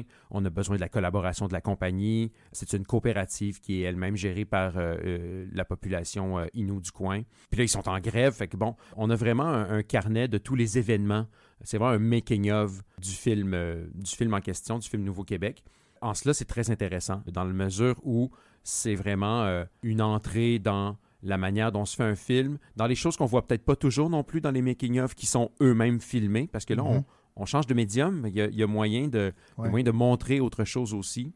Il y a aussi le fait que Caroline, en tant que témoin de cette équipe-là, n'en faisant vraiment pas partie, ou en tout cas si peu, lui donne un point de vue justement intéressant par rapport à- à- à- au rythme auquel se fait le tournage d'un film, les défis auxquels ils sont euh, confrontés, euh, ne serait-ce que non seulement par le, le- le- le médium, la façon dont on fait un film, mais aussi par l'endroit où ils sont allés, Ouais. avec euh, où ils doivent demander plein de permissions, Mhm. où ils doivent demander à des gens de, de les aider, ce qui n'est pas toujours comme nécessairement fait de bon cœur. Parfois, les gens ils trouvent que cette équipe-là de tournage ben, est juste dans le chemin. C'est qui c'est sur l'Uberlu de la ville là, qui sont venus faire quelque chose chez nous. Bon, fait qu'il y a aussi ce genre de réaction-là. Et donc, voilà, c'est un, c'est vraiment une bande dessinée intéressante. Pour moi, c'est la thématique principale, c'est vraiment celle de la rencontre. Ouais. C'est donc, oui, on rencontre un art, hein, l'art du cinéma et la manière dont il est fait, mais on rencontre aussi euh, les gens qui composent cette communauté-là, ce qui est clairement super important. L'intérêt de Caroline Lavergne pour l'excitation qu'elle ressent au début du voyage et tout le long d'ailleurs,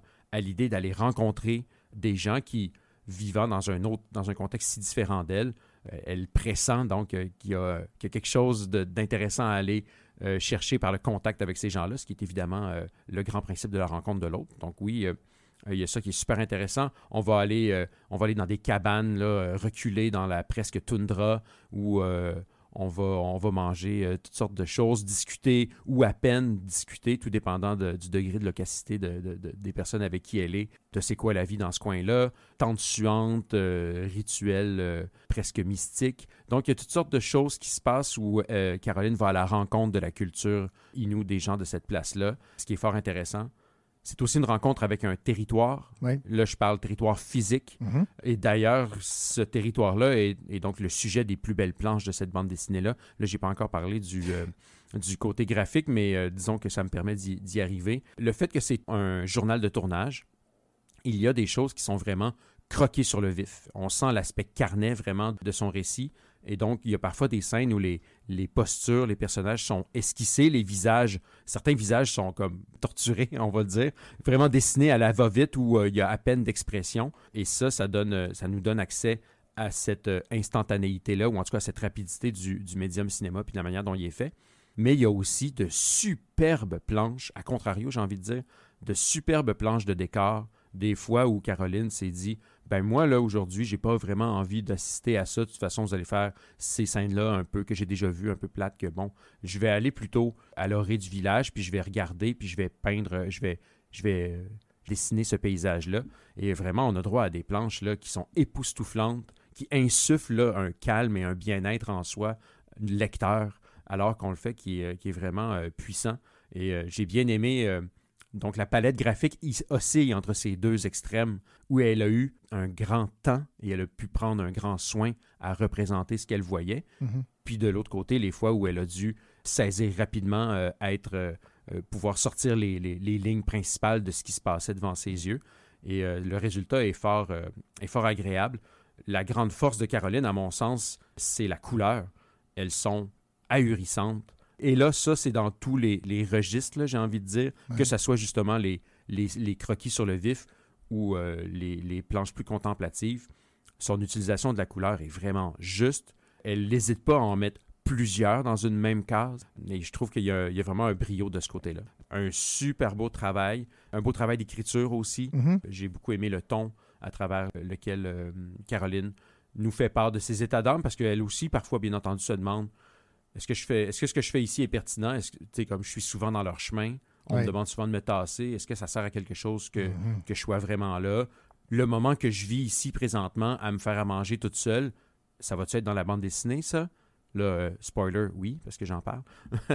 Mais donc, euh, euh, donc, il y a toutes sortes de, de- de questionnements qui sont super intéressants donc, par rapport au, euh, au fait de, de voyager euh, tout Mhm. court, là, peu importe, c'est comme de se lancer dans une aventure en tant que personne, de partir relativement tout seul. Tout ça. Alors, euh, voilà, super beau travail. Ben, ben voilà, donc j'ai été titillé et je suis maintenant convaincu. je vais lire le film de Sarah, dont l'action se déroule à Shefferville. C'est de Caroline Lavergne et c'est publié chez Nouvelle Adresse. Merci David. Ça m'a fait plaisir. Bonjour tout le monde, mon nom est Richard Mignot. J'ai le goût de vous parler d'un excellent roman, un roman algérien de l'auteur Yasmina Kadra, au titre assez évocateur de Les Vertueux. À tantôt.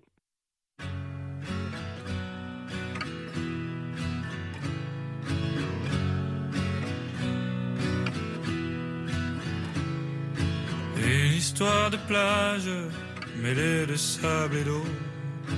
Dans un coquillage, la voilure d'un bateau qui se balançait sur le bord du soleil. Important qui sait nos illusions nées de la veille. J'ai trop souvent fait naufrage pour n'avoir pas su dire alors qu'il le fallait avec des mots nouveaux, la mer que je t'offrais pour tes voyages. Je connais des vagues qui roulent doucement, en tissant des algues, les nuages poussent le vent, qui joue la couleur et qui peint la musique, en orchestrant les fleurs d'un casino aquatique. Je te donne l'océan pour que tu te souviennes des courses dans le vent que nous faisions ensemble, espérant que l'amour serait au large. Une histoire de plage mêlée de sable et d'eau. Dans un coquillage, la voilure d'un bateau qui se balançait sur le bord du soleil.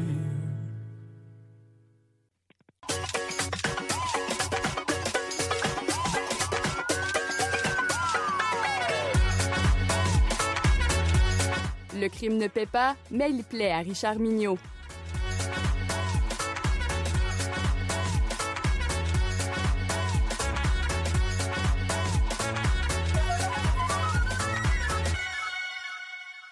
Bonjour Richard. Bonjour René.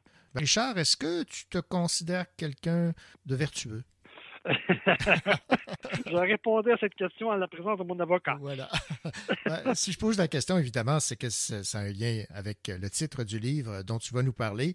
C'est Les Vertueux. Et tu me disais, euh, avant qu'on procède à, à cette chronique, que c'était le livre de l'année à tes yeux. À mes yeux, c'est le livre de l'année. C'est le roman qui pourrait nous permettre de pouvoir définir qu'est-ce que c'est qu'un très bon roman.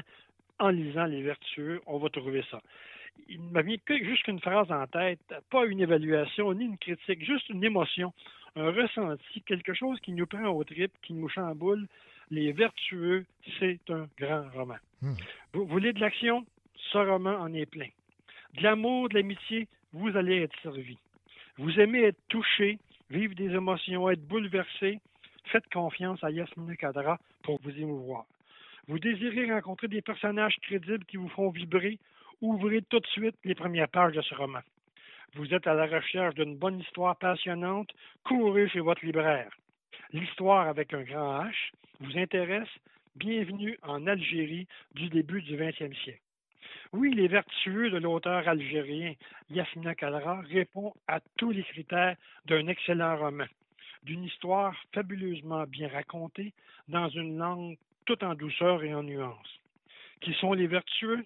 Pour le découvrir, il faut suivre la vie de Yassine Cheraga, un jeune adolescent n'ayant jamais sorti de son douar, c'est-à-dire son minuscule petit village algérien. Il est fils de Salam le Manchot. Sous le conseil de l'imam, toute la famille accepte le malheur, parce que, comme dit l'imam, le malheur assumé mène droit au paradis. Ça ressemble un petit peu à ce qu'on disait au Québec euh, au 19e siècle, et même au début du 20e. Puis, à l'automne 1914, un beau jour de septembre, chaud comme le ventre d'un chiot, Yassine est convoqué au grand domaine du seigneur de la région, Gaïd Brahim. On ne refuse rien à celui qui possède tout, même le pauvre petit village de Yassine. Qu'est-ce que le maître peut bien lui vouloir? Gaïd Brahim lui propose, on, on peut peut-être dire impose, de remplacer son fils à la guerre, son fils qui a été déclaré inapte au combat. C'est impossible que le fils ne soit pas glorifié pour ses actes de bravoure durant la guerre. Vu l'incapacité du fils du Seigneur, le pauvre Yacine prendra le nom du fils, ira à la guerre, devra se conduire en héros pour que le nom d'Ibrahim soit glorifié comme il se doit. En échange, à son retour, il sera un héros. Le caïd le traitera comme son propre fils et il s'engage à prendre soin de sa famille. Impossible de refuser. La menace est claire. Tu acceptes ou je te chasse et toi et tout ton entourage de, mon, de mes terres. Donc, Yacine n'a pas le choix. Il part donc à la guerre avec son nouveau nom, la peur au ventre de ne pas être à la hauteur, mais avec l'espoir d'une vie meilleure pour lui et toute sa famille à son retour. Ce qui, évidemment, au retour de la guerre, ne se passera pas comme prévu. Les promesses du Seigneur, ce n'est que du vent. Alors commencera un périple éprouvant à la recherche de sa famille. Pour pasticher un peu le titre d'une chanson québécoise, on assiste au voyage d'un Algérien errant. Après les horreurs de la guerre, Yacine devra fuir à travers ses errances des gens qui le traquent, des gens violents sans scrupules, mais tout en rencontrant des personnes généreuses, accueillantes et surtout d'une grande humanité. Et lui restera droit, résistant à la tentation de la facilité, respectant les principes familiaux d'honnêteté et de droiture. L'histoire est prenante, truffée de rebondissements et l'intrigue est parfaitement maîtrisée par Cadra. Ces descriptions de lieux font appel à tous nos sens. On voit, on sent, on entend, on touche presque, on goûte comme si on y était. La plume de Yasmina Kadra est lumineuse, son style imagé et élégant nous transporte au cœur des émotions. Un exemple, voici ce qu'il dit. Il y a des poètes comme des cierges. Ils brûlent et fondent en larmes pour que la lumière soit. C'est joli, c'est beau.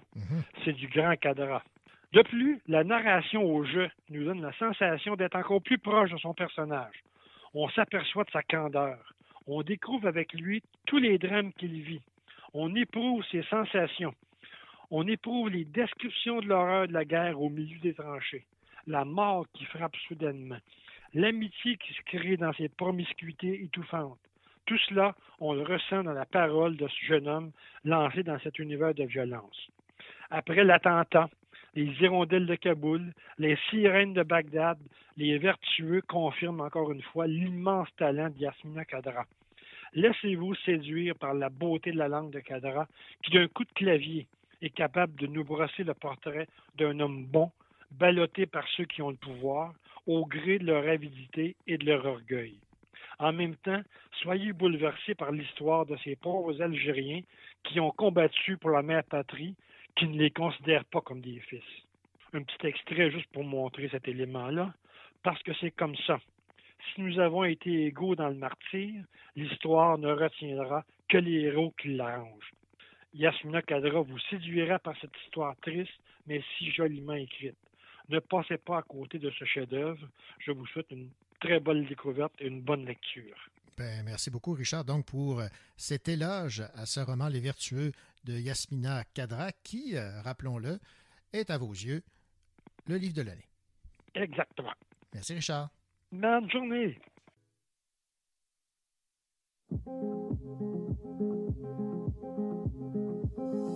Là, à ma fenêtre, le soleil brille.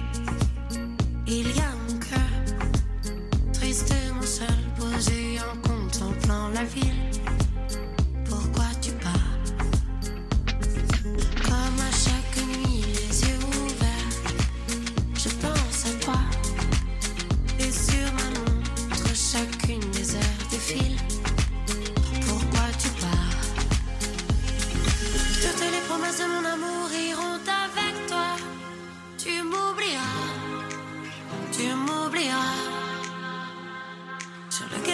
je pleurerai en pensant à toi. Pourquoi tu pars? Pourquoi tu pars?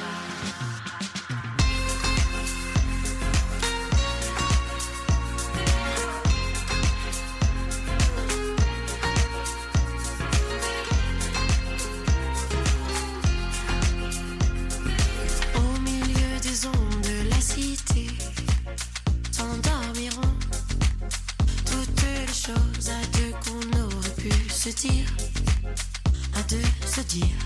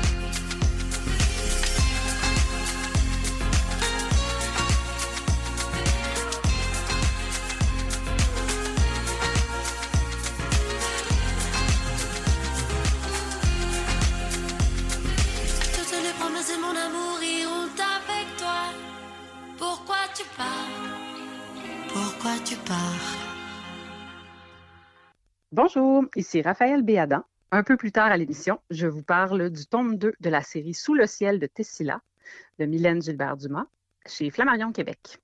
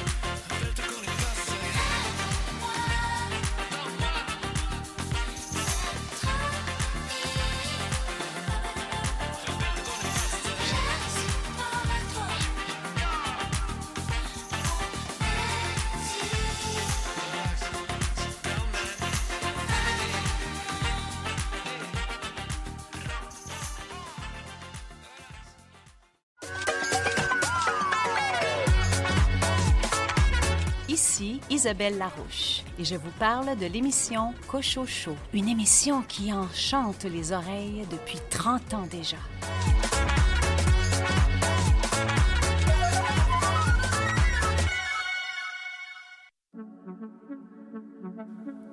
D'abord, il y a eu la paix.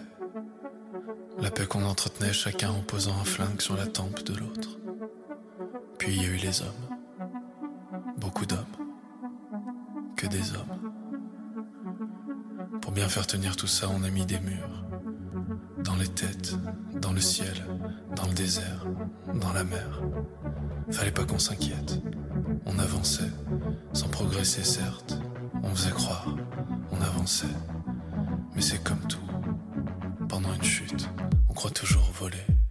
Si c'est la fin de ce monde, ok. Si c'est la fin de ce genre humain sans humanité, ok. Si c'est la fin de l'autodestruction. On nous a trop demandé d'unir nos forces. On pourrait unir nos faiblesses. Unir nos faiblesses. Unir nos faiblesses. Allez, reste, allez, reste, allez, reste, reste, fort. C'est pas demain avec ce putain qui nous fera la mort.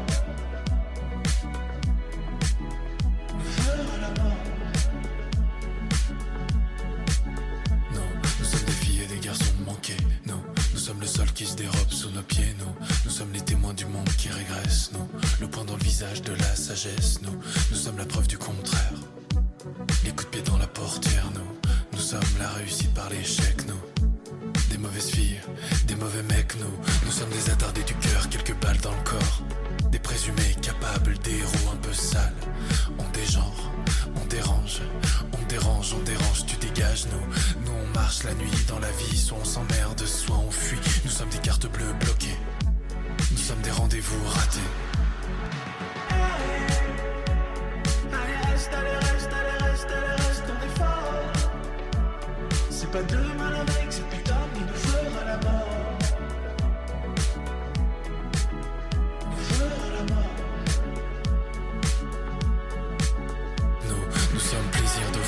joie de décevoir. Nous sommes la face cachée de la belle histoire. Nous sommes plutôt bien élevés. Nous sommes une sexualité accidentée. Nous sommes un joli film d'erreur. Un joli film d'erreur. Une arme blanche à la place du cœur. Allez, reste, allez, reste, allez, reste, reste, on fort. C'est pas demain avec ce putain nous fera la mort.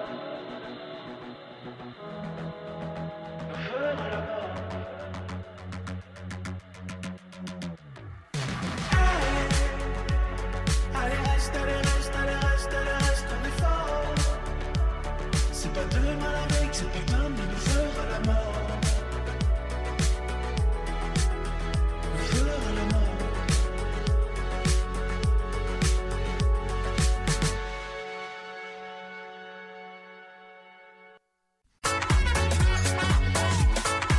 La science-fiction, le fantastique et le fantasy n'ont pas de secret pour elle.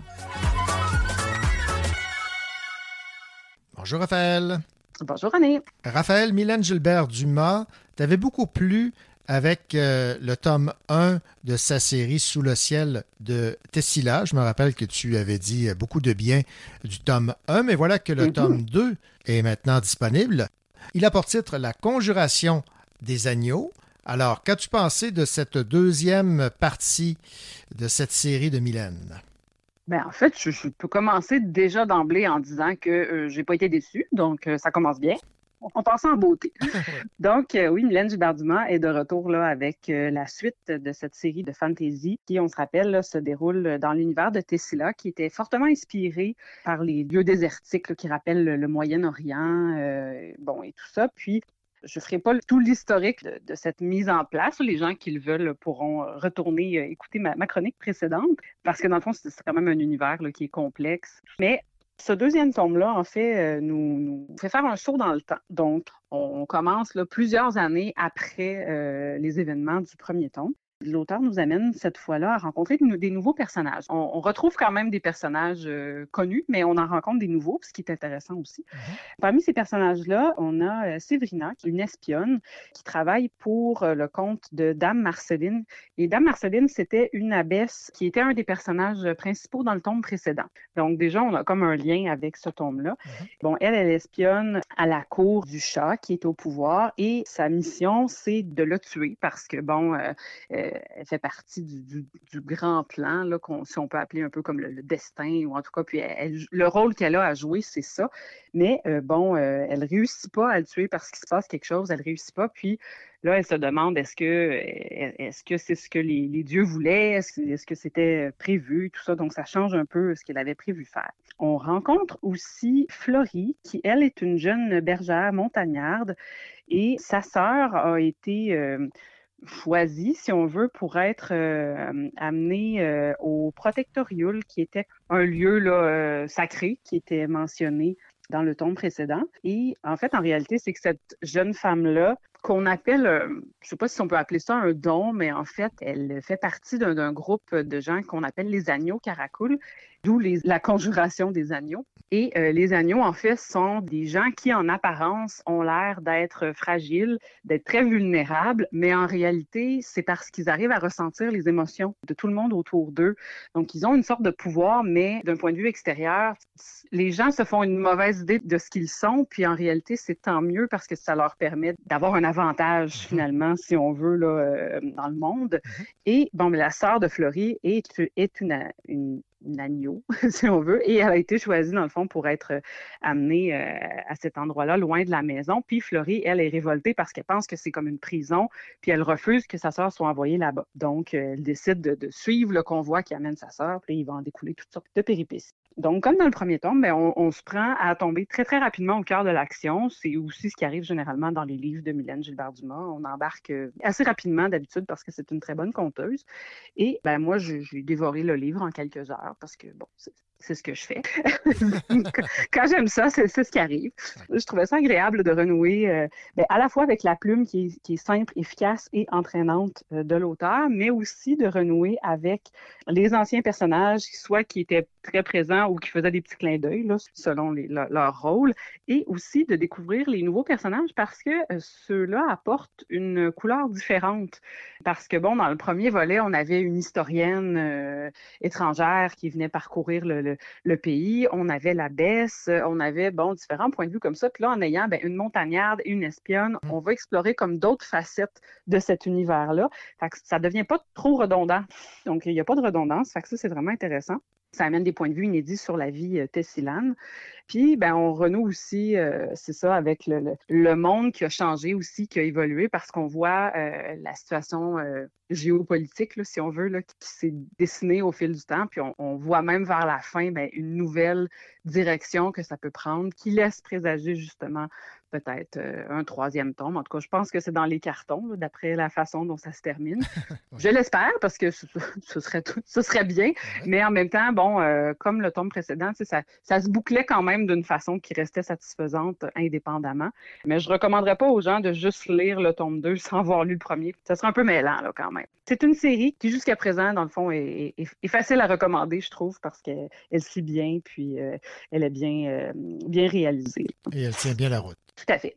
Mylène Gilbert-Dumas, La conjuration des agneaux sous le ciel de Tessila, tome 2. C'est publié chez Flammarion Québec. Merci beaucoup, Raphaël. Merci, René. Ici Guillaume Cabana et dans un instant, je vais vous parler de l'essai 13 conversations de l'autrice Lee Miracle et c'est publié chez Varia dans la collection Prose de combat.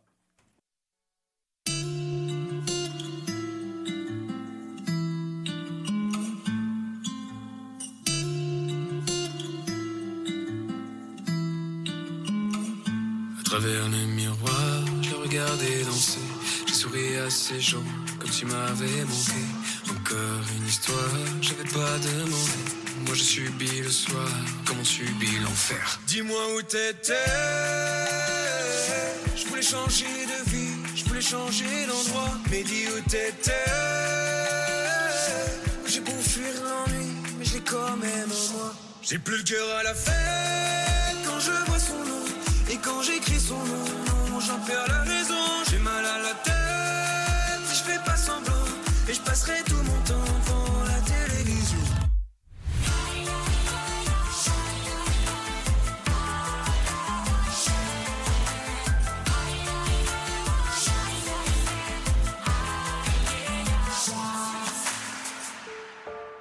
Je suis seul ce soir, canapé, chips, peignoir.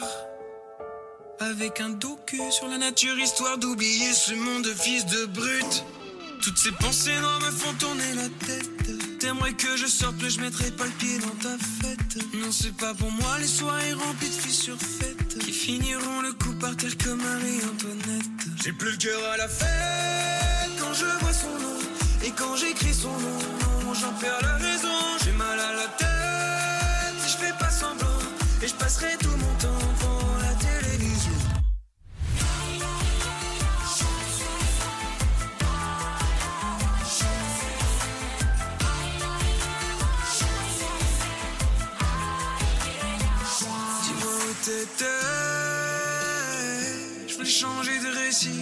voulais changer d'histoire. J'ai beau aimer la vie, je vois comme mon noir.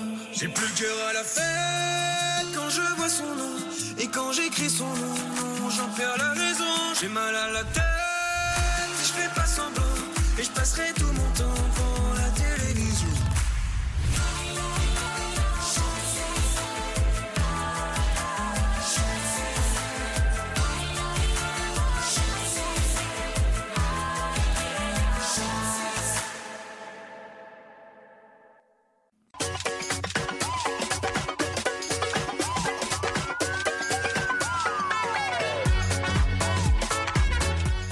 Sa bibliothèque est pleine de livres, mais il n'est jamais rassasié. C'est pourquoi il a ajouté ce livre.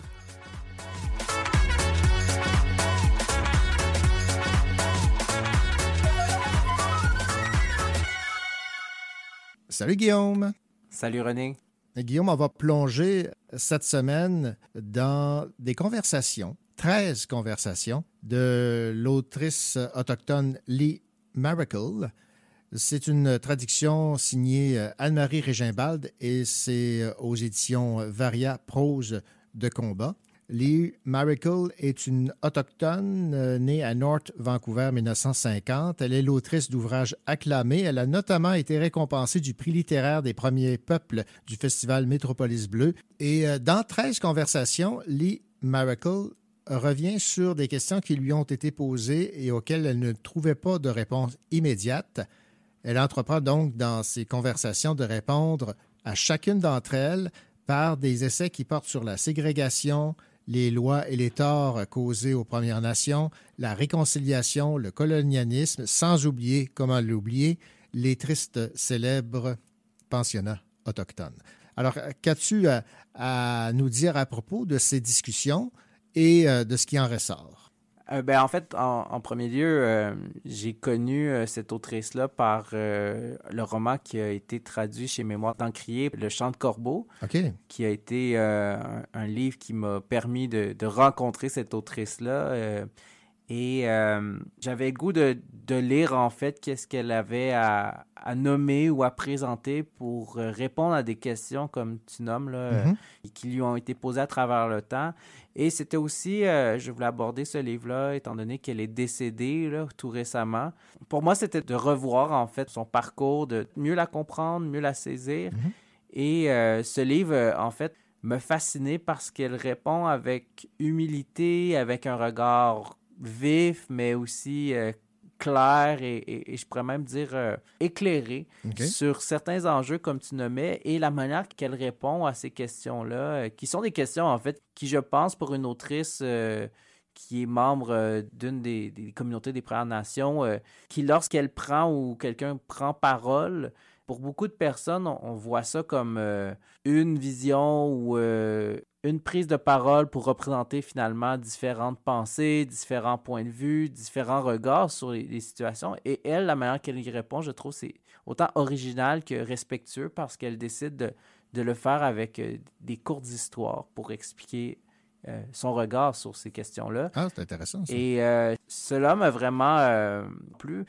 Et euh, je trouve aussi que c'est peut-être intéressant pour les personnes qui veulent aborder des thématiques sans nécessairement passer par les essais pour euh, discuter du colonialisme, de, la, pertinence du regard ou de l'autodétermination qu'on doit accorder aux, membres de- des Premières Nations qui, sont euh, légitimes et qui aussi vivent des réalités qui sont complètement différentes des nôtres. Et je pense qu'aussi pour approcher cette autrice-là, ça peut être intéressant de plonger dans ce livre-là, étant donné qu'on découvre sa personnalité, mais aussi qu'on aborde des sujets par des réponses claires mais courtes à travers ses textes, qui sont en fait aussi des, thématiques ou, des réponses qu'on retrouvera à travers ces différents romans. Et je pense que c'est peut-être un livre à offrir aussi, étant donné que c'est des courtes histoires, des courtes réponses. Mhm. Alors, ça permet en même temps de mieux comprendre des enjeux sans nécessairement euh, être obligé d'approfondir et euh, d'aller fouiller et de finalement, des fois, avoir peu de réponses. Parce que là, elle, de la manière qu'elle elle est présente puis qu'elle répond, c'est de manière franche, c'est de manière allumée, c'est de manière aussi euh, subtile parce qu'elle elle donne pas nécessairement juste son opinion. Je trouve que la manière qu'elle l'apporte, c'est beaucoup d'une manière euh, comme une confidente qui viendrait là à- à- suite à, à une réflexion, proposer sa confidence par la suite et juste nommer en fait peut-être des, des zones d'ombre ou peut-être des points aveugles que, que lorsqu'on pose des questions qui, qui touchent des enjeux aussi euh, dramatiques mais aussi euh, importants de, l'histoire, ben, qu'on n'est pas nécessairement des fois qualifié pour comprendre tous les aspects et la complexité de, de- de ces enjeux-là. Sur la quatrième de couverture, on peut lire L'autrice remet les pendules à l'heure quant à certains mythes canadiens, entre autres celui voulant que le Canada soit une société multiculturelle modèle. Ces textes n'écartent jamais son expérience de femme, de leader des Premières Nations, de mère et de grand-mère. Exact. Et c'est exactement pour ça que je pense que ce livre euh, doit être euh, partagé, lu et discuté, en fait. Elle est décédée, Lee Miracle, en novembre 2021 à l'âge de 73 ans. Alors, euh, à lire absolument si on veut mieux comprendre la réalité autochtone, on pourrait dire ça? Oui, exact. Et, et même avoir un, un regard sur une figure importante de la littérature autochtone et sur cette femme là, qui a marqué plusieurs personnes, mais aussi qui, euh, par ses, euh, ses romans, a été capable aussi d'aborder des, des thématiques, mais aussi la mythologie les- et, et le monde, en fait, le monde complexe, mais le monde fascinant des, des- des- des membres des Premières Na- Nations. D'accord. Alors, ce livre, c'est 13 conversations. Lee Miracle, traduit de l'anglais par Anne-Marie Régimbald. C'est chez Varia Prose de combat. Merci, Guillaume. Merci, René. Ja, i, l'hiver,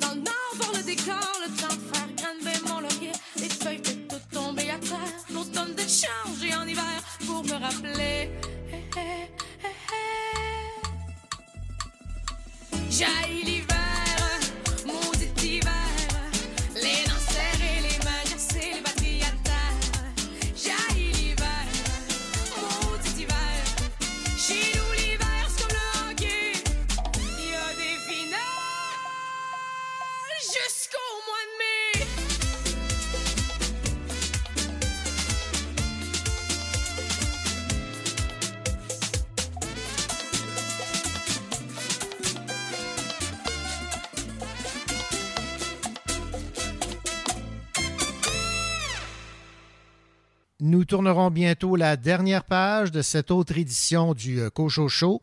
Je m'appelle René Cochot. J'ai avec moi des précieux collaborateurs et des précieuses collaboratrices qui euh, font en sorte qu'à chaque semaine, on vous propose des lectures à faire, en espérant évidemment que le contenu de l'émission vous a plu. Je vous rappelle également que l'émission peut être euh, réécoutée en tout temps, puisque le balado est maintenant disponible sur la grande majorité des plateformes. D'ici là, je vous souhaite une belle semaine, de belles lectures, du bon temps. On se retrouve la semaine prochaine.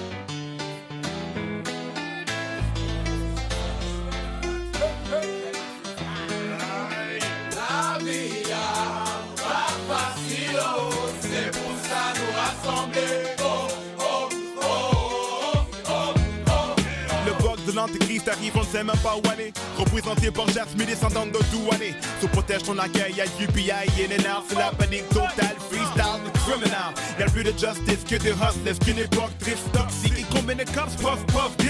La bannière de roi démontrée non dépendance au système. Qui aime, la bête n'en est jamais rassasiée, qui traîne. Étape de gestes comme néophyte dans Babylone. Au salaire minimum, plan aluminium. Sur les de qui m'étonne. Esclaves qui vivent de rhum, qui après minuit dans bam bam, millennium. Ici, la vie est si belle quand elle précède la mort. Les familles se réunissent, pris le ciel pour qu'elle apporte. Le range auprès de Dieu, moins les ailes au-dessus de la mort. Oh, là, les ailes de Bordeaux. Car trop de familles déchirées, d'enfants battus, martyrisés. Je veux le pouvoir s'immiscer, puis je veux des noirs divisés. Peut-être frisi, tout n'est ici, tout n'est ici. Boulette que si bon, oui, si voyons en battre, non, oui, c'est bien. La vie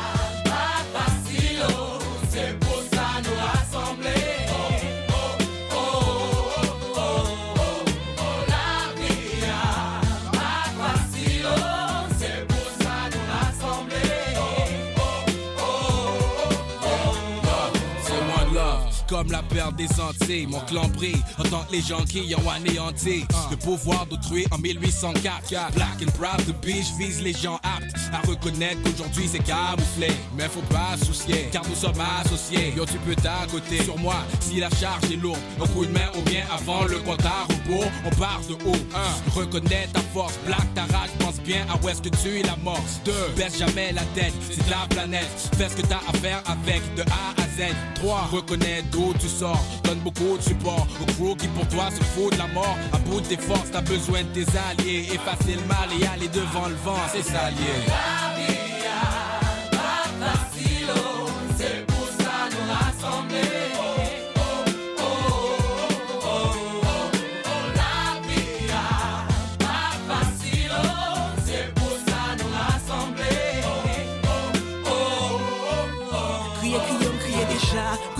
moun kap manke m dega. Propos ou pa konnen mwen te kon wè bozon delma. Koto tap wè bon glo ye. Ou tap manje mango. Kounya pa kon koto ye. Mwen wè joun an glo sak pran. Mwen pas a reconnaître accent. Wap mache di bêtises ap fè nyak pop san.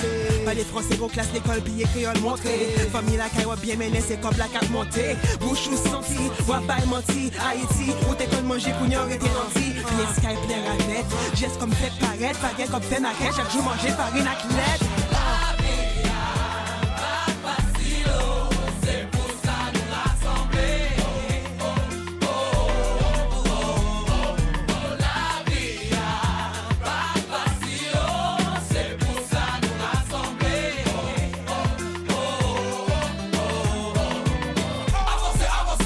comprendre ma français. avancez, avancez, Campé vin ouais sac passé. avancez, avancez, Ou comprendre ma français. avancez, avancez. Haïtien. Blondine, c'est comme les ma volé, ma j'ai Yo, mal prof, c'est pour me tourner, pour me tourner la caille. L'école, mais la c'est.